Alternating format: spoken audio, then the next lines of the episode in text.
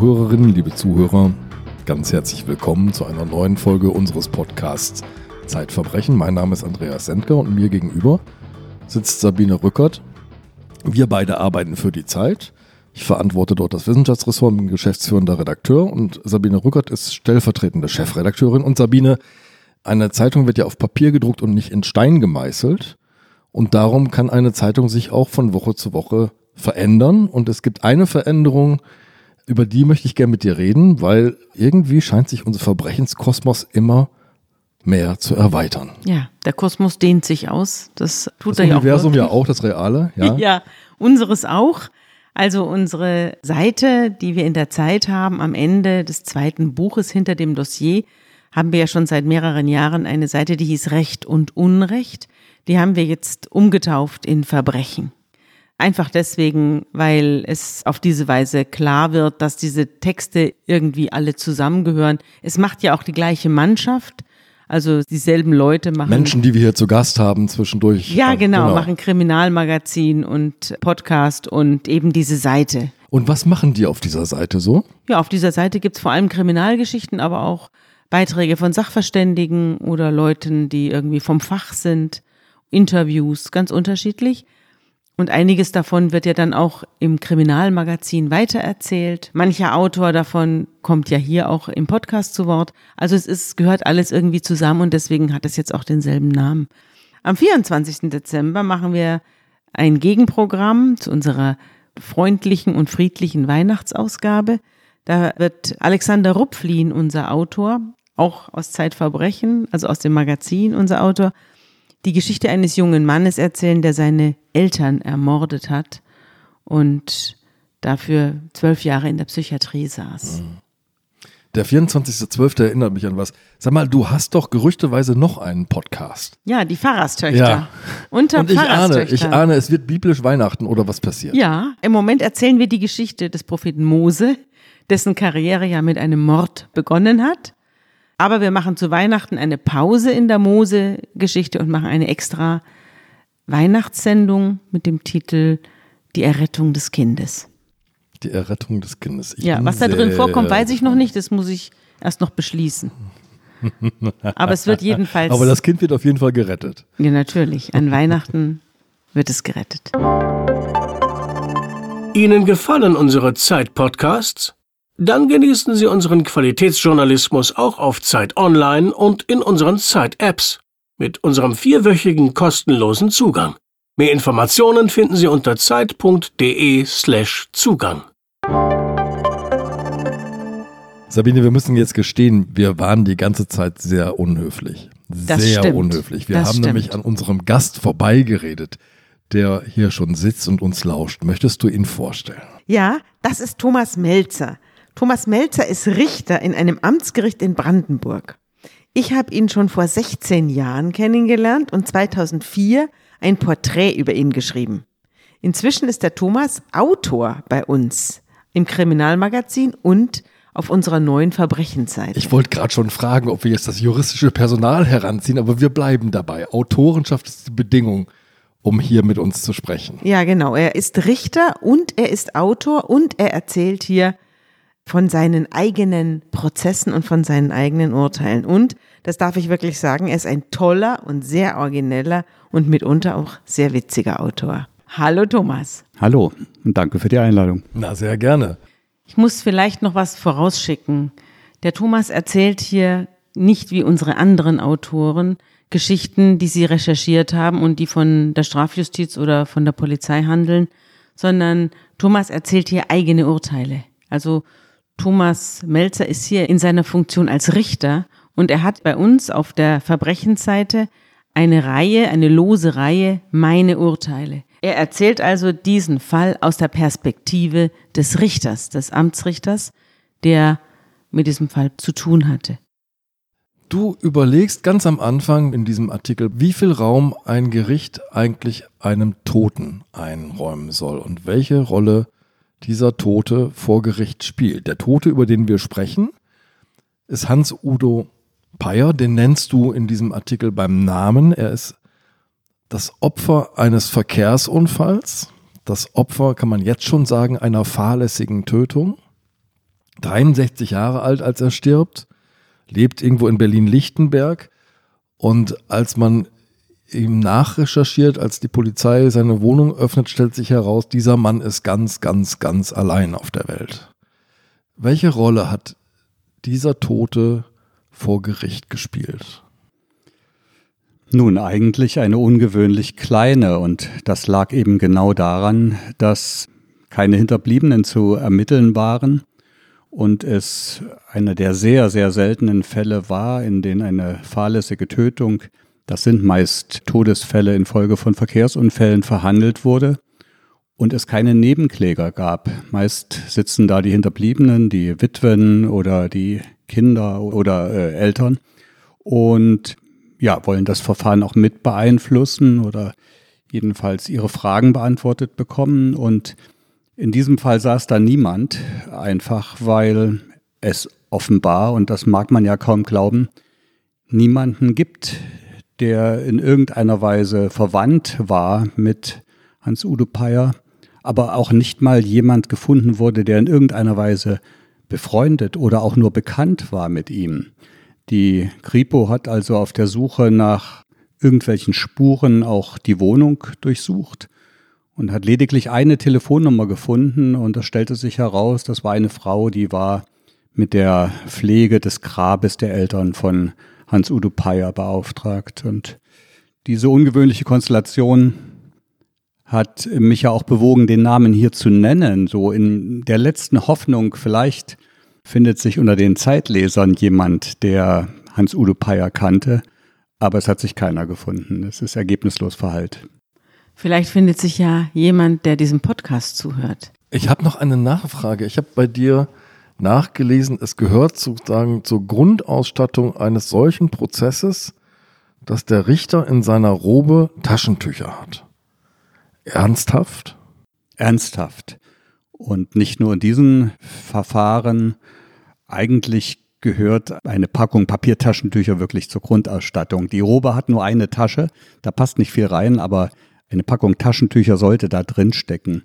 Es gibt viele Verfahren, in denen sie benötigt werden und ich sage so für mich, den wirklich guten Rechtsanwalt, den erkennt man daran, dass er rechtzeitig seinem Mandanten oder seiner Mandantin ein Taschentuch rüberschiebt, bevor es anfängt zu tropfen. Mhm. Aber manchmal hat der Rechtsanwalt keine Taschentücher dabei und dann muss auch der Richter dann mal aushelfen. Mhm. Auch bei Angeklagten? Auch bei Angeklagten natürlich. Die Abwesenheit von Nebenklägern, das Abwesendsein von Tränen hat, glaube ich, deinen Blick nochmal auf diesen Prozess besonders gemacht. So lese ich es jedenfalls bei dir. Du denkst am Anfang des Textes darüber nach, dass diese Prozesse wegen fahrlässiger Tötung, du sagst, sind mir bis heute ein Graus. Warum? Nun ja, dieser Prozess war dadurch ein relativ leichter Prozess, weil er von lebendigen Emotionen weitgehend frei war. Es wurde eben äh, nicht geweint, es konnte ziemlich sachlich über das Geschehen gesprochen werden und das erleichtert natürlich auch die Arbeit des Gerichts. Ja, diese Verfahren in der Tat sind mir ein, ein Graus, weil ich mich jedes Mal in einen Spagat getrieben sehe. Wir haben hier auf der einen Seite Angeklagte, die keine Kriminellen sind im landläufigen Sinne, sondern es sind Menschen wie du und ich in aller Regel nicht vorbestraft und durch ihre Straftat ja buchstäblich aus dem Leben gerissen. Und ich habe häufig auch Mitleid mit diesen Angeklagten, weil ich mir bewusst bin, ich kann da auch selber sitzen. Mhm. Keiner von uns fährt fehlerfrei. Und wir haben alle nur, die meisten von uns ihr ganzes Leben lang verdammt viel Glück, dass all die Unaufmerksamkeiten, die, die kleinen Fahrfehler, die uns passieren, folgenlos bleiben. Und dann gibt es eben einige Leute, die haben kein Glück, die haben Pech, Riesenpech. Das sind natürlich zuallererst die Opfer und deren Angehörige, aber es sind auch die Angeklagten, die letztlich nichts anderes falsch machen, als du und ich jeden Tag falsch machen, auf deutschen Straßen Tag für Tag hunderttausendfach falsch gemacht wird und folgenlos bleibt. Und bei ihnen ausgerechnet bleibt es eben nicht folgenlos. Und dann sitzen sie da plötzlich. Das ist die eine Seite, ein äußerst geringes Maß an Schuld, an Vorwerfbarkeit des Fehlverhaltens. Und auf der anderen Seite der schlimmstmögliche Schaden. Schlimmer geht es nicht, ein toter Mensch. Und das ist der Spagat, weil in diesem Spagat muss man irgendwo die Antwort der Justiz finden, eine Strafe finden, eine Strafe, die eine angemessene Symbolik hat, eine Strafe, die irgendwie eine Funktion erfüllt. Und das empfinde ich in diesen Fällen so schwer wie eigentlich in keinen anderen Fällen. Nun war es ja in diesem Fall nicht ganz so ein Mensch wie du Richtig, und ich. ja. Und auch nicht nur ein kleiner Fahrfehler, der dir und mir passieren kann. Da gehörte jetzt ein bisschen mehr dazu. Genau. Vielleicht magst du den Fall einfach mal erzählen, Thomas. Der war insofern dann auch wieder atypisch, weil es eben nicht nur ein kleiner Fehler war, der fehlende Schulterblick beim Überholen. Ja. ja, der Fall ist in vieler Hinsicht ungewöhnlich und das beginnt mit dem Protagonisten, mit dem Angeklagten. Es handelt sich nämlich um einen Piloten. Seit vielen Jahren einen Flugkapitän sogar, der also im Laufe seines Berufslebens abertausende Urlauber ans Mittelmeer geflogen hat oder auf die Kanaren. Und diese Piloten sind in der öffentlichen Wahrnehmung ja so stilisierte Lichtgestalten, also die personifizierte Zuverlässigkeit, die personifizierte Korrektheit. Und da sitzt nun also plötzlich ein solcher Pilot, von dem wir es ja auch wünschen, dass das Bild, was wir uns von ihm machen, stimmt. Denn wir begeben uns ja im Flugzeug buchstäblich in seine Hände und setzen darauf, dass dieses Bild so stimmt. Und da sitzt dann also plötzlich ein solcher Pilot auf der Anklagebank und hat betrunken einen Menschen totgefahren. Und da beginnt unser Bild natürlich zu bröckeln. Es bekommt Risse und das war über den Fall hinausgehend die Frage, die ich mir dann auch gestellt habe und exemplarisch im Artikel versucht habe zu beantworten.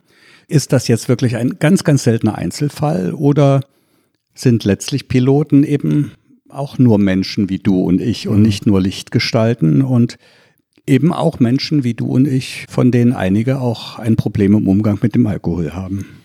Wenn ich am Flughafen diese Crew auf dem Weg zum Flieger sehe, hin und wieder Dieses die demonstrative ja. Selbstbewusstsein. Ja, das ist unfassbar. Ne? Ja. Diese geraden, aufrechten Figuren Ja. der Piloten und dann so in keilförmiger Formation die Mannschaft Mhm. dahinter und die durchpflügen sozusagen die, die Wartehalle des Flughafens. Der Chefarzt der Lüfte. Ja. Wie saß denn dieser Pilot jetzt vor dir? Immer noch mit dieser unfassbar selbstbewussten Haltung? Nein, ganz und gar nicht.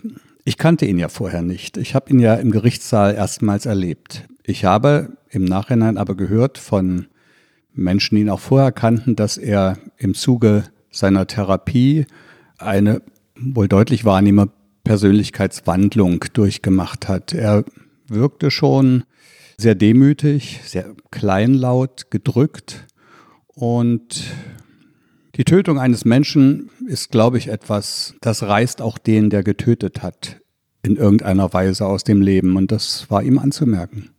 Magst du erzählen, was passiert ist? Um die Geschichte zu erzählen, muss man etwas zurückgehen, einen guten Tag vor dem Unfall. Eben um darzustellen, dass es sich hier um deutlich mehr handelt als ein situatives Fehlverhalten. Der Pilot wohnt in Berlin, seine Homebase war der Flughafen in Rostock.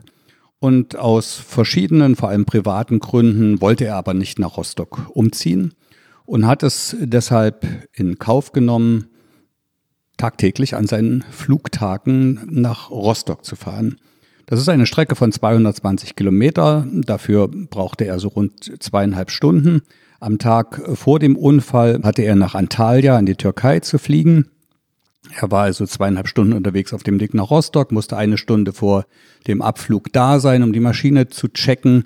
Dann saß er dreieinhalb Stunden im Cockpit. In Antalya wurde die Maschine wieder gecheckt und umgedreht. Dann flog er mit den neuen Passagieren zurück nach Rostock, wieder dreieinhalb Stunden. Dann gab es noch eine Stunde Crew-Meeting. Und anschließend kurz vor Mitternacht fuhr er dann wieder mit seinem Auto zweieinhalb Stunden zurück nach Berlin, wo er kurz vor halb drei ankam. Alles in allem war er sieben Stunden im Cockpit und fünf Stunden im Auto unterwegs. Sein Arbeitstag waren 15 Stunden. Halb drei lag er im Bett und schlief dann, bis er um sieben durch einen Telefonanruf geweckt wurde, anschließend nicht wieder einschlafen konnte, den Vormittag so etwas vertändelte, er hatte flugfrei an diesem Tag und sich dann entschied, seine Mutter in einem Berliner Vorort zu besuchen. In diesem Vorort war er zugleich Mitglied im Fitnessstudio und das wollte er irgendwie miteinander verbinden. Seine Mutter rief er dann allerdings erst an, als er in diesem Ort angekommen war. Sie ging nicht ran. Daraufhin ging er in ein Restaurant, aß Mittag und trank nach eigenen Angaben zwei Gläser Rotwein dazu. Die Mutter war telefonisch weiterhin nicht erreichbar. Auf Sport hatte er dann doch keine Lust, also wechselte er in ein Café, trank Kaffee, aß Kuchen und trank eigene Angaben weitere drei Gläser Rotwein. Im Verfahren sagte er dann, er sei nach dem vorangegangenen Tag und aufgrund des Alkohols so müde gewesen, dass er im Café einzuschlafen drohte, weswegen er dann das Café verlassen habe. Und da seine Mutter weiterhin nicht telefonisch erreichbar war, sich entschied, nach Berlin zurückzufahren. Es hätte verschiedene Optionen gegeben, mit öffentlichen Verkehrsmitteln sehr unkompliziert, möglicherweise sogar schneller als mit dem Auto nach Berlin zu kommen. Das hat er nicht mal in Erwägung gezogen. Und aufschlussreich war dann in der Verhandlung, als wir so versucht haben zu rekonstruieren, in welcher Verfassung war er eigentlich, als er das Café verlassen hat. Er konnte sich nicht mehr erinnern, wo sein Auto geparkt war. Er hat es aber jedenfalls gefunden, ist damit losgefahren und kurz hinter dem Ortsausgang der Kleinstadt fiel ihm dann ein, die Nichterreichbarkeit seiner Mutter sei ein schlechtes Zeichen, möglicherweise könne mit ihr etwas passiert sein. Und er entschied sich spontan zu einer 180-Grad-Wendung und äh, wollte jetzt zu seiner Mutter fahren. Kurz nachdem er also die Fahrtrichtung gewechselt hatte, ist er dann offensichtlich, es war am Abend, es war dunkel, es war Kolonnenverkehr, Berufsverkehr in beiden Richtungen. Okay. Hm. Er ist auf der Landstraße jetzt unterwegs. Auf der Landstraße, der ja. Hm. Er hatte also den ganzen Tag in dieser kleinen Stadt bei Berlin verbracht. Ja. Er ist ja vormittags Also den, den ganzen Nachmittag bis in den frühen ja. Abend. Also hinein. Mittag gegessen hat er da ja auch ja, schon. Genau, mehrere Stunden. Es war ein kalter, regnerischer Aprilabend. Es war dunkel. Und es war ja der typische Pendlerverkehr nach Feierabend. Und das ist insofern ein, ein Detail, das man erwähnen muss, weil es verdeutlicht diese Zufälligkeit des Lebens. Ich greife jetzt kurz vor. Der Pilot ist offenbar eingeschlafen in diesem Moment dann und hat die Kontrolle über das Fahrzeug verloren, ist mit seinem Auto frontal in den Gegenverkehr gefahren und dort mit einem Kleinwagen, einem Opel eines entgegenkommenden Mannes frontal kollidiert. Und dass es dieses Auto war, war reiner Zufall. Es hätte jedes andere Auto in dieser Kolonne, das zu dieser Minute, zu dieser Stunde unterwegs war, auch sein können, ja. Und das hat mir sehr zu denken gegeben, weil es auch verdeutlicht diese unglaubliche Gefährlichkeit, die von Fahrzeugführern ausgeht, die betrunken fahren. Sie können jeden von uns aus dem Leben schießen. In dem Kleinwagen saß Hans-Udo Peyer, der Mann ohne Angehörige, ohne Freunde, ohne Leute, die sich ihm irgendwie zugewandt fühlten. Das war das Opfer. Ja, 66 Jahre alt. Wir wissen nichts über ihn. Wir haben nichts in Erfahrung bringen können. Wir wissen nicht, wie er seinen Tag verbracht hatte. Wir wissen nicht, wo er hin wollte, mutmaßlich nach Hause, nach Berlin-Lichtenberg. Wir wissen nicht, wo er herkam. Wir wissen gar nichts über ihn. Wir wissen nur, dass sein Leben in diesem Moment endete. Unser Pilot fuhr einen mittelgroßen Audi, Hans-Udo Peyer einen kleinen alten Opel. Beide Fahrzeuge bewegten sich innerhalb der zulässigen Höchstgeschwindigkeit von 70 km/h, etwa gleiche Geschwindigkeit. Der Audi blieb auf der Straße stehen. Den Opel kreiselte es von der Straße herunter auf das benachbarte Feld. Hans-Ude Peyer hatte in dieser Situation eigentlich noch so viel Glück, wie wir jeden von uns nur wünschen können, wenn wir in eine solche Situation geraten. Es waren nämlich innerhalb kurzer Zeit aufgrund dieses starken Verkehrs drei fachkundige Ersthelfer zur Stelle. Mhm. Ein OP-Pfleger, der gerade vom Dienst kam, ein Polizist und ein Mitglied einer freiwilligen Feuerwehr, die zu dem Opel gingen und sich um Hans-Ude Peyer kümmerten.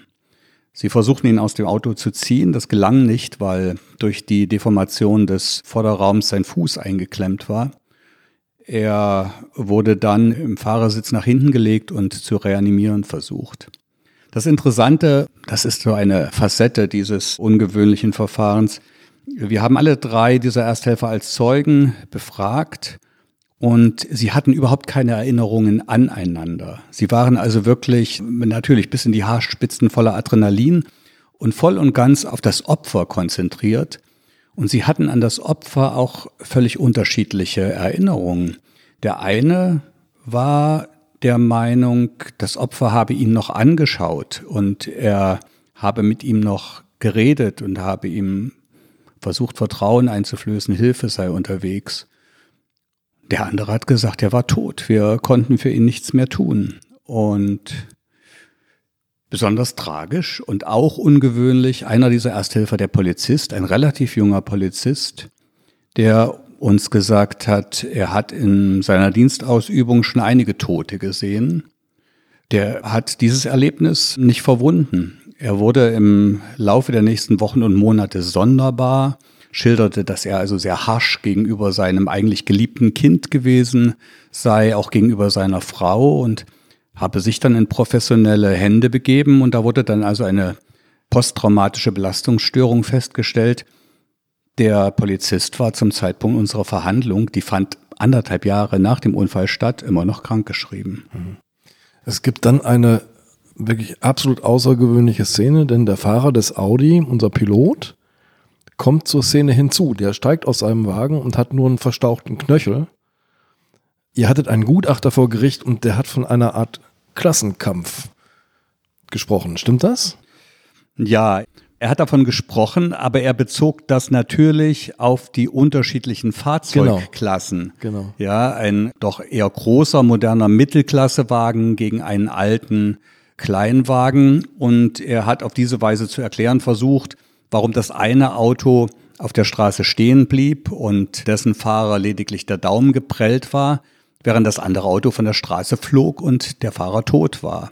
Das hat schon etwas mit den physikalischen Größenverhältnissen zu tun, die da aufeinander prallten, mhm.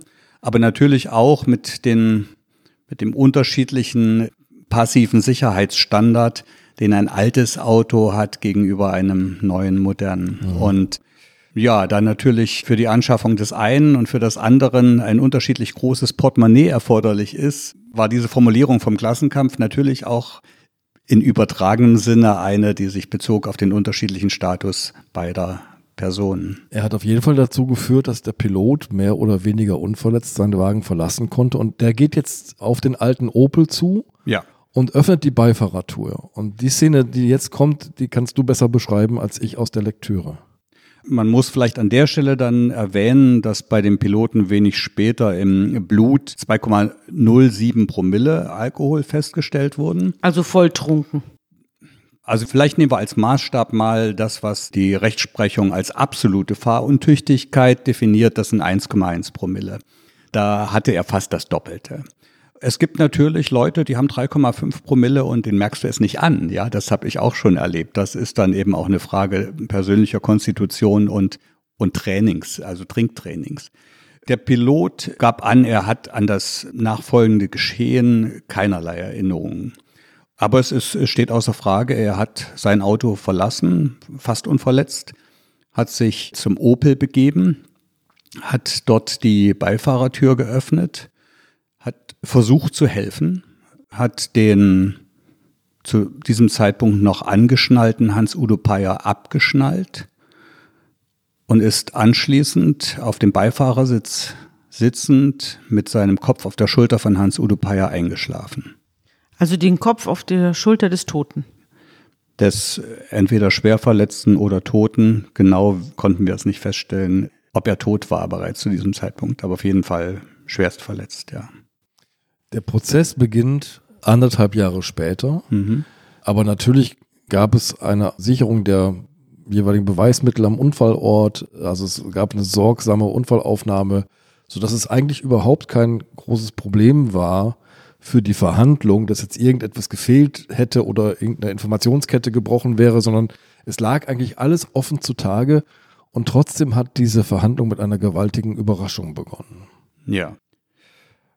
Also natürlich ist dem Piloten von der Polizei noch vor Ort der Führerschein weggenommen worden und ihm ist ein vorläufiges Fahrverbot ausgesprochen worden, was er auch respektiert hat. Er hat dagegen keine rechtlichen Schritte unternommen. Und für mich stand damit fest, zum Zeitpunkt der Verhandlung, er kommt als Fußgänger. Und das ist ganz normal in solchen Fällen.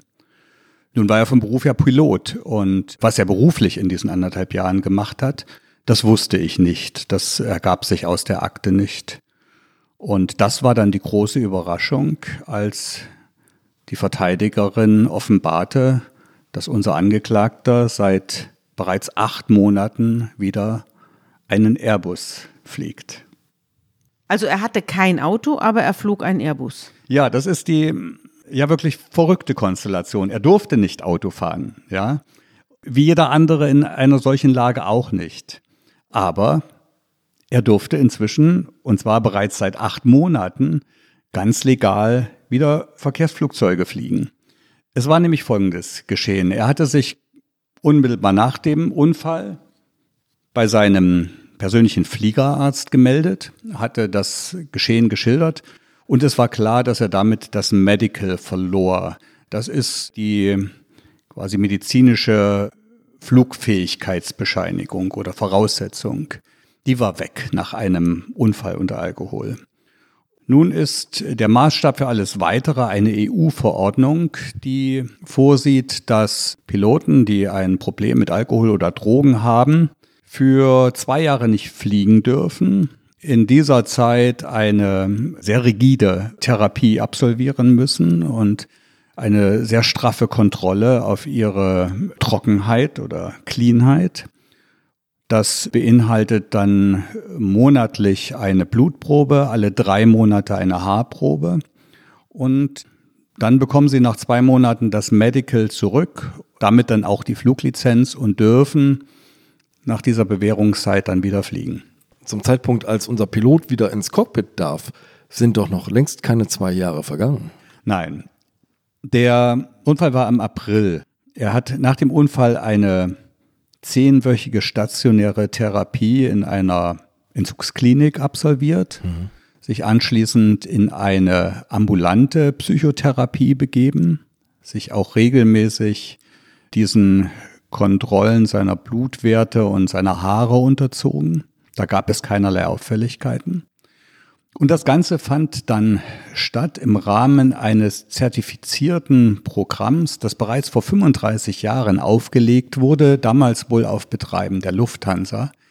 Ein sogenanntes Anti-Skid-Programm für Piloten, die genau diese Probleme haben. Das ist fachlich betreut und beaufsichtigt von der TU Dresden dieses Programm wird fachlich und auch in seinen Ergebnissen vom Luftfahrtbundesamt anerkannt.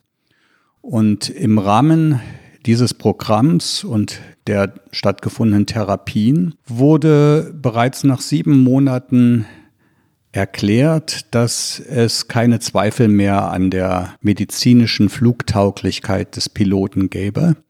Daraufhin wurde ihm im Dezember zunächst unter Auflagen von der oberen Luftfahrtbehörde Berlin-Brandenburg das Medical wieder zugesprochen und die Fluglizenz wieder erteilt. Ab Januar flog er dann wieder und bereits ab August, also etwa anderthalb Jahre nach dem Unfall, hatte er dann die Fluglizenz ohne jegliche Auflagen zurück. Aber wenn ich das jetzt betrachte, frage ich mich im Nachhinein noch einmal, was denn dieser seltsame Nachmittag war mit den angeblich zwei Gläsern Rotwein zum Mittagessen, den drei weiteren im Café. Wahrscheinlich war es doch deutlich mehr, sonst hätten wir diese Werte nicht erreicht. Der Blutwert lässt sich mit diesen Trinkangaben nicht erklären. Nein. War das ein Ausrutscher? Hat er regelmäßig getrunken? War er in irgendeiner Krise? War er Alkoholiker? Ist darüber was zu sagen? Also es gibt ja zahlreiche Anhaltspunkte dafür, dass es nicht nur ein Ausrutscher war. Und dass auch dieser exzessive Alkoholkonsum und die nachfolgende Entscheidung zu fahren doch Rückschlüsse auch auf die Persönlichkeit des Angeklagten zuließ.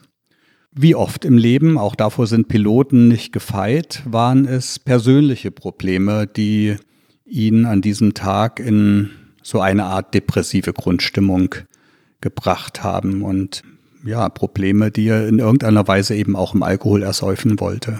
Und wenn dann zehn Wochen Therapie erforderlich waren, allein stationär, dann ging es sicherlich auch darum, über diese Probleme zu sprechen und Problemlösungsstrategien zu entwickeln, wie man damit umgehen kann, ohne sein Heil im Alkohol zu suchen. Die Therapie scheint ja erfolgreich zu sein, denn zumindest das Luftfahrtbundesamt und die eigene Airline halten den Mann jetzt für flugtauglich und vertrauen ihm einen Airbus an, in dem 220, 240 Leute sitzen können. Jetzt sitzt dieser Mann vor dir ohne Führerschein. Wie bist du nach dieser Eröffnung, der Mann vor dir fliegt, denn weiter in die Verhandlung gegangen? Als ich das erfahren habe, hat es sofort begonnen, in meinem Kopf fieberhaft zu arbeiten. Denn zu diesem Spagat, von dem ich eingangs sprach, kam jetzt noch eine andere Absurdität hinzu.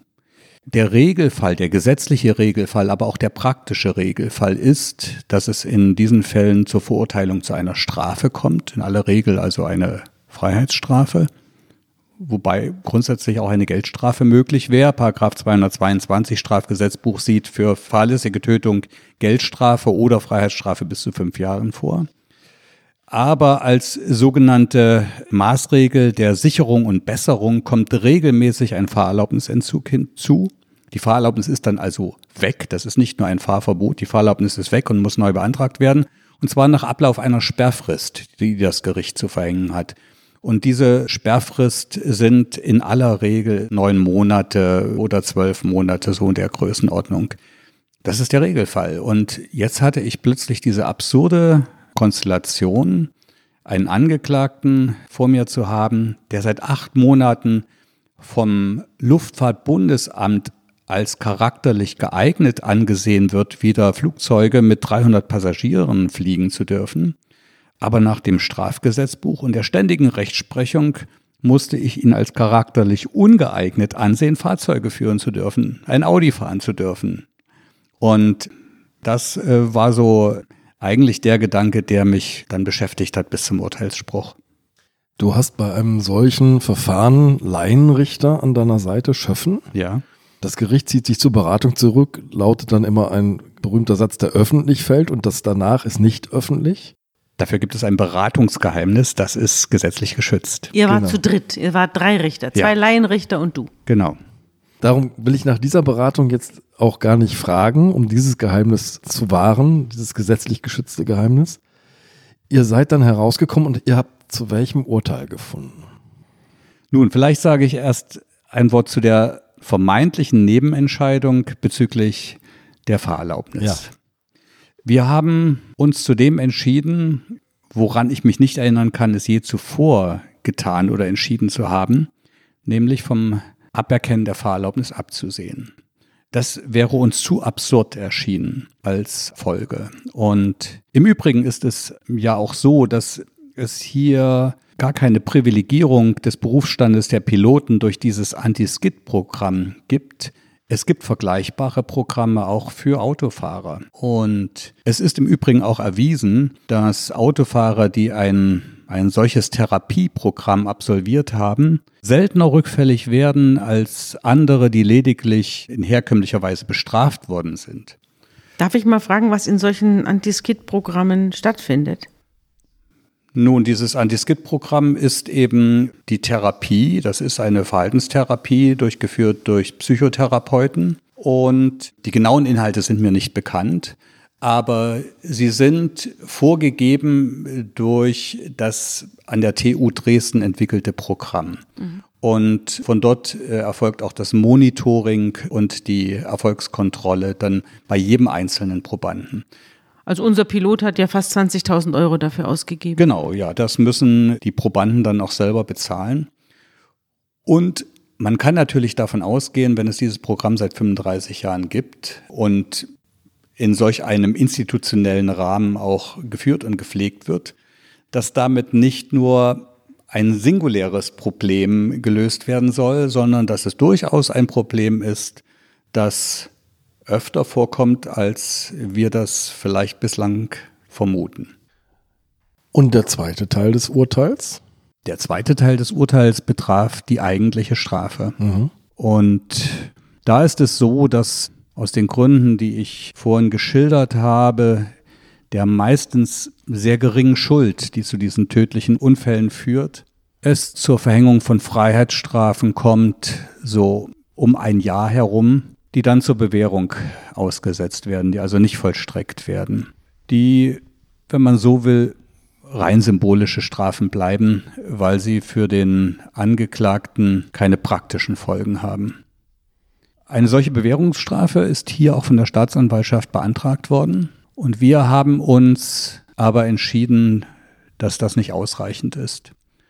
Wir haben gemeint, dass es hier doch nötig ist, einen höheren Preis zu verhängen für diese unglaubliche Selbstüberhebung des Angeklagten, die ja eben nicht nur in der Trunkenheitsfahrt deutlich wurde, die eben auch darin deutlich wurde, dass er Tag für Tag mit seinem langen Fahrweg, den er auf sich genommen hat, die Autobahn unsicher gemacht hat. Er hat zugegeben, dass er auf der Rückfahrt durch laute Musik und kalte Luft aus dem offenen Fenster versucht hat, den Schlaf zu bekämpfen. Und wer so etwas tut und so etwas regelmäßig tut und in Kauf nimmt, der bekennt sich zu einem hohen Maß an Verantwortungslosigkeit. Und da fanden wir, kann es keine Bewährung mehr geben. Wir haben ihn verurteilt zu einer Freiheitsstrafe von einem Jahr ohne Bewährung. Um ein kurzes Wort für den Täter einzulegen. Der Grund, warum er umgedreht hat, war aber die Sorge um seine Mutter. Also eine altruistische Regung und keine egoistische. Ja, aber das konnte nicht ins Gewicht fallen, denn es war ja nicht diese, diese Kehrtwende, die dann ursächlich war für den nachfolgenden Unfall. Wenn er weiter geradeaus gefahren wäre Richtung Berlin, wäre er möglicherweise auch dann nach fünf Minuten eingeschlafen. Und es ist einfach die falsche Entscheidung gewesen, überhaupt zu fahren in seinem Zustand. Lieber Thomas, kannst du uns, wenn wir dich jetzt schon mal als Richter hier sitzen haben, kannst du uns was erzählen über deine beiden Schöffen? Was waren das für Leute? Ihr habt ja zu dritt dieses Urteil gefällt. Was sitzen da für Leute als Schöffen? Oder was in diesem Fall, wer saß da? Ach, die Schöffen sollen ja wirklich so einen repräsentativen Querschnitt der Bevölkerung verkörpern. Und das ist für den Berufsrichter ja auch sehr angenehm und sehr erleichternd, wenn man ein solches Urteil dann zum Schluss im Namen des Volkes verkündet. Und an dem Urteil haben völlig gleichberechtigt zwei Laienrichter mitgewirkt, die also aus den Gemeinden an das Gericht entsandt wurden und die mit ihrer Mehrheit in der Lage wären, den Berufsrichter auch zu überstimmen. Und das verschafft also sehr viel auch gefühlte Legitimität für die Entscheidungen.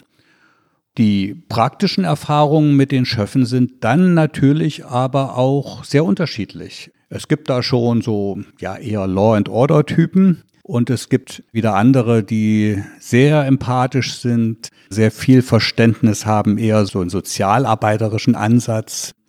Und es ist manchmal auch verrückt. Es gibt Fachleute. Ich weiß einmal in einem Verfahren, da war der Chef ein, ein Elektriker. Da ging es um eine Körperverletzung mit einem Stromkabel. Da hat er also wirklich uns äh, zur Aufklärung verholfen mit Dingen, die wir einfach nicht wussten. Also ich arbeite jedenfalls sehr gern mit Schöffen. Das ist auf jeden Fall bereichernd. Äh, es ist nicht immer bequem. Liebe Hörerinnen und Hörer, Sie wollen jemand anderem zu Weihnachten eine Freude bereiten? Zeitverbrechen, das Magazin zum Podcast, können Sie jetzt auch verschenken. Bestellen Sie das Magazin ganz einfach zum Vorteilspreis unter www.zeit.de/slash verbrechen-geschenk. Ich habe bei dir eine Formulierung, eine lateinische Formulierung, wie sie unter gebildeten Juristen so üblich ist, gefunden, die mich zum Nachdenken gebracht hat. Judex non calculat. Was steckt dahinter? Du hast jetzt gerade berichtet, ihr seid zu einem Urteil gekommen, ein Jahr Freiheitsstrafe ohne Bewährung. Es gibt ja so ganz krumme Urteile. Ein mhm. Jahr, sechs Monate, zehn Jahre, sechs Monate, zehn Jahre, acht Monate. Also scheint es doch Richter zu geben, die sehr genau kalkulieren, oder? Ja, Judex und Calculat ist eigentlich inzwischen eher ein Running Gag, weil es tatsächlich so ist, der Typus des Juristen hat es eher nicht mit dem Rechnen. Und Es unterscheidet ihn nicht von Journalisten. ja, ich bin da auch ein ganz klassischer, ich schreibt, bin auch ein ganz klassischer unterscheidet ihn Jurist. auch durchaus vom Wissenschaftsjournalisten. Der kann rechnen. Gleichwohl gibt es Kollegen, die versuchen dennoch den Anschein zu setzen, dass solche krummen Strafmaße auch irgendwie das Ergebnis eines Algorithmus seien.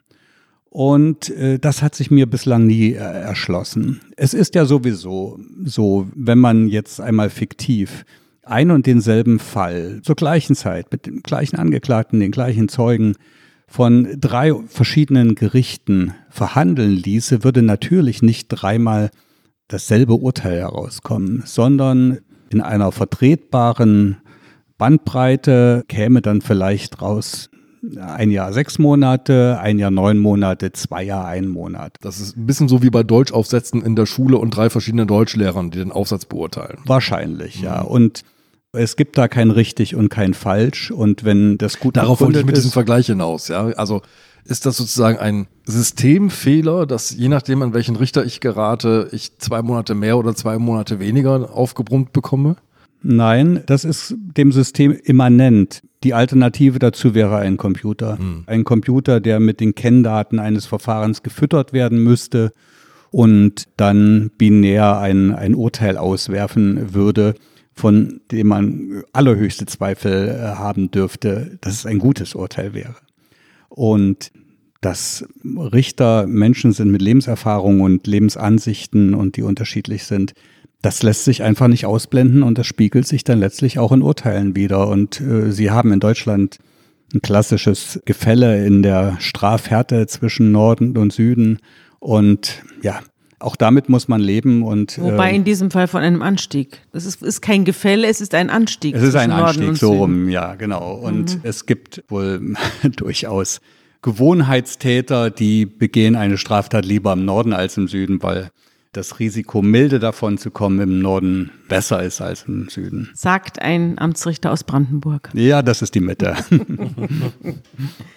Aber mit dem Urteil ist das Ende dieser Geschichte und dieses Falles noch nicht erreicht, denn es gibt eine Berufung vor dem Landgericht Frankfurt-Oder.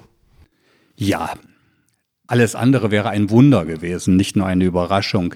Denn wenn schon die Staatsanwaltschaft eine Bewährungsstrafe beantragt hat, dann ist es natürlich klar, dass der Angeklagte sich mit einer zu verbüßenden Freiheitsstrafe nicht abfindet, sondern das nächste Gericht anruft und auch weiß, dass seine Chancen da nicht schlecht sind und dass letztlich auch die Zeit für ihn spielt.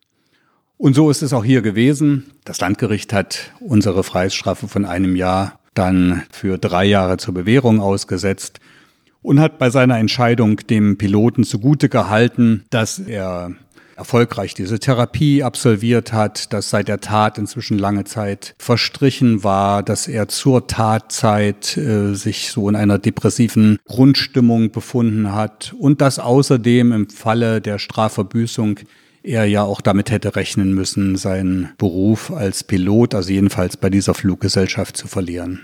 Dazu kommen wir gleich noch, aber jetzt wüsste ich erstmal, wenn ich schon die Chance habe, einen Richter vor mir sitzen zu haben, dessen Urteil jetzt gerade von der nächsten Instanz kassiert worden ist. Was macht das mit dir? Ist das so juristischer Alltag oder ist das was, wo man sagt, also wo Ja. man sich wirklich ärgert oder wo man den Kopf schüttelt oder wie geht man damit um? Ganz ehrlich, das klingt wahrscheinlich kokett, aber es macht gar nichts mit mir.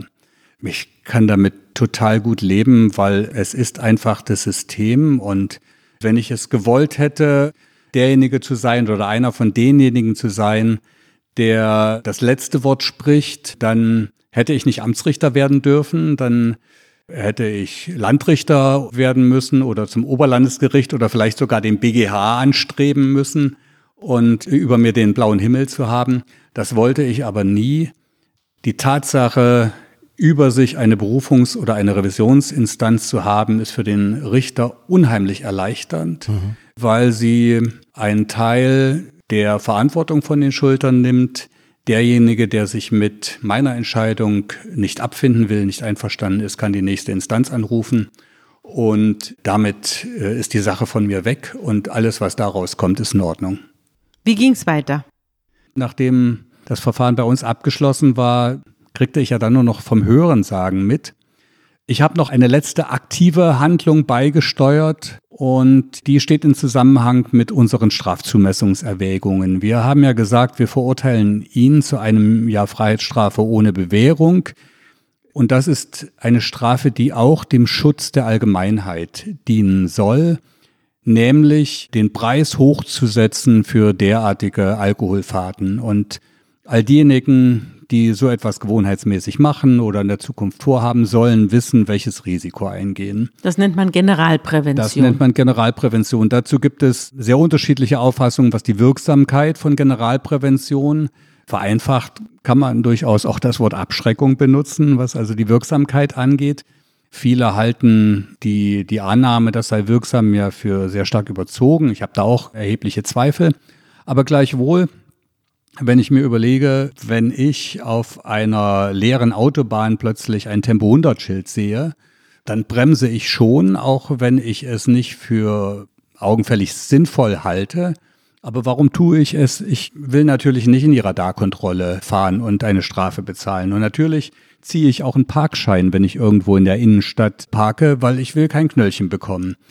Das heißt, die Aussicht auf äh, eine mögliche Strafe reguliert mein Verhalten. Und insofern habe ich eben auch die Annahme, wenn bekannt ist, dass die Gerichte Alkoholdelikte nicht als Bagatelldelikte behandeln, sondern zu spürbaren Strafen verurteilen, die ja über die eigentliche Strafverbüßung hinaus weitreichende Folgen haben, also Trennung von der Familie. Da gehen häufig dann eben auch Beziehungen kaputt in so einer Zeit. Kündigung des Arbeitsplatzes, soziale Stigmatisierung im Umfeld. Das ist ja gravierend, was die Verbüßung einer Freiheitsstrafe zur Folge hat.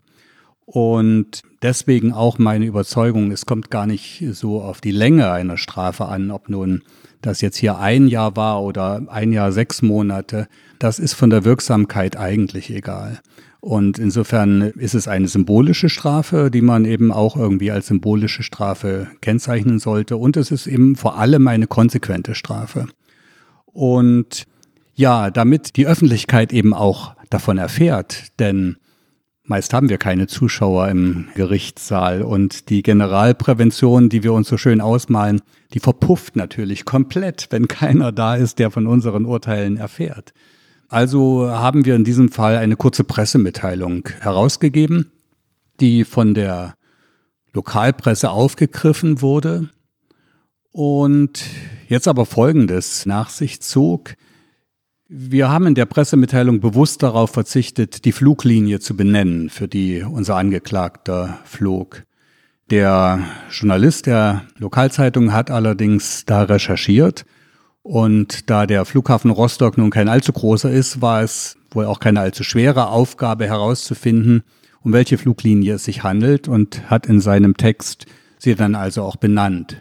Und nun passierte also das völlig Unsägliche. Diese Fluglinie, die bis dahin in voller Kenntnis der Geschichte und in Akzeptanz des Ergebnisses dieses Anti-Skid-Programms den Piloten wieder beschäftigt hat über bis dahin neun oder zehn Monate, die kündigte ihm jetzt fristlos. Weil, weil, es bekannt geworden weil war. Weil es bekannt geworden war. Und sie wollte jetzt also keine negativen Schlagzeilen sehen, dass sie einen Trunkenheitspiloten beschäftigt. Sie wollte also da ihr Image nicht beschädigen und hat sich damit aber auf beschämende Weise illoyal verhalten zu ihrem Arbeitnehmer.